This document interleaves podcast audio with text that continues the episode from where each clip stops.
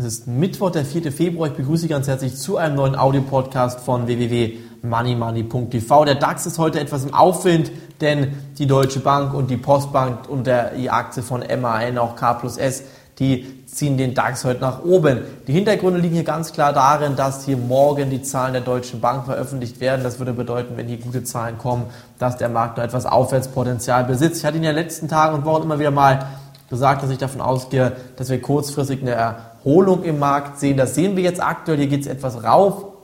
Aber ich muss dazu auch ganz klar sagen, hier sind es immer noch ganz klar die negativen Nachrichten, die hier derzeit überwiegen. Wir haben Time Warner auf der einen Seite mit einem Milliardenverlust, Walt Disney mit einem Gewinneinbruch von fast zwei Dritteln. Dann haben wir hier Panasonic, wo tausende Jobs gestrichen werden müssen, Toyota, Honda, dann Nintendo, Sony, Toshiba in Japan große, große Verluste. Electronic Arts mit dunkelroten Zahlen. Bei BHP Billiton, dem Rohstoffkonzern, da bröckeln ebenfalls die Gewinne. Und das sind natürlich hier aktuell keine guten Aussichten für den Gesamtmarkt. Auch der US-Automarkt, der schrumpft dramatisch tief. Die Autokrise hat im Januar nichts an Dramatik verloren. Die deutschen Autobauer mussten in den USA schwere Absatzeinbuchungen hinnehmen und der Trend der zeigt hier ganz, ganz klar zu kleineren Wagen. Mit den größeren Autos hat man hier extrem hohe Verluste in den nächsten Wochen und immer noch in den nächsten Monaten, die man ausweisen muss. Und deshalb bin ich der Meinung, sollte man ganz klar im Moment erstmal von Autoaktien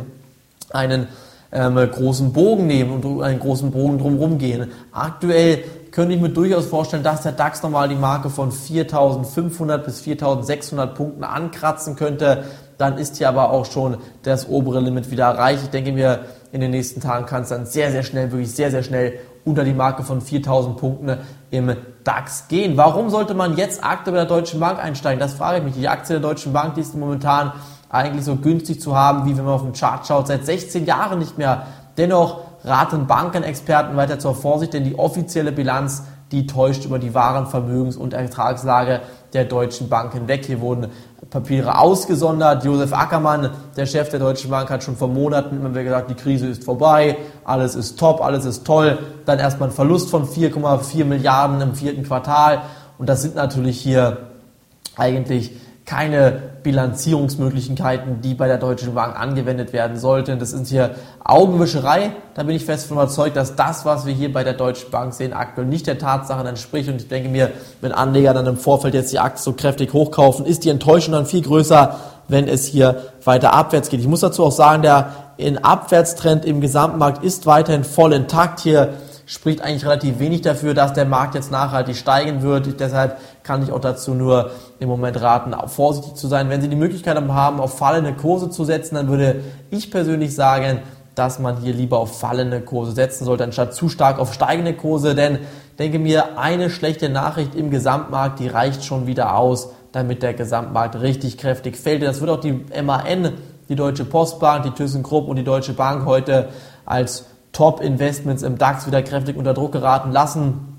Und deshalb sollte man hier erstmal weiter vorsichtig bleiben. Die Bilanzierungssaison, die läuft noch gar nicht richtig an. Die deutschen Investoren und Institute, die werden hier erst ihre Meinungen in den nächsten Wochen und Monaten verkünden. So März, April, dann kommt auch Deutschland mit der Bilanzierungssaison. Da kommen hier die Zahlen für das Gesamtjahr 2008. In Amerika kommen dann schon teilweise die Zahlen für das erste Quartal 2009. Und deshalb erwartet man hier richtig, richtig große Verluste in den nächsten Wochen und Monaten. Und wenn man jetzt hier in den DAX einsteigt und der DAX dann wirklich runtersaust auf 3600, 3200 Punkte, dann hat man hier ein großes Problem, nämlich Verluste im Depot. Verluste wollen wir vermeiden.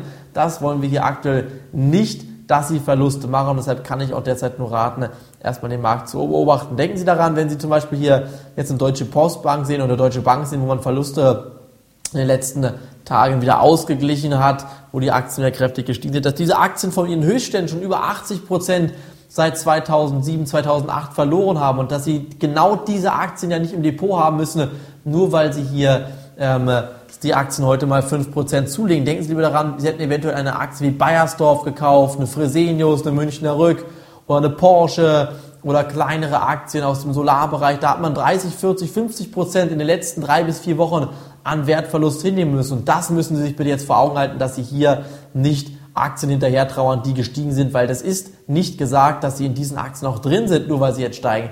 Denken Sie lieber daran und seien Sie froh, dass Sie Aktien nicht gekauft haben, die gefallen sind. Ich denke mir, diese Denkweise wird Sie in den nächsten Wochen und Monaten auch im gesamten Leben wesentlich weiterbringen, als hinterher zu trauern, dass Sie keine Gewinne gemacht haben. In diesem Sinne wünsche ich Ihnen heute noch alles Gute, wünsche Ihnen eine, einen erfolgreichen Handelstag. Würde mich freuen, wenn Sie auch morgen wieder reinhören würden. Bis dahin, viele Grüße, Ihr Money Money.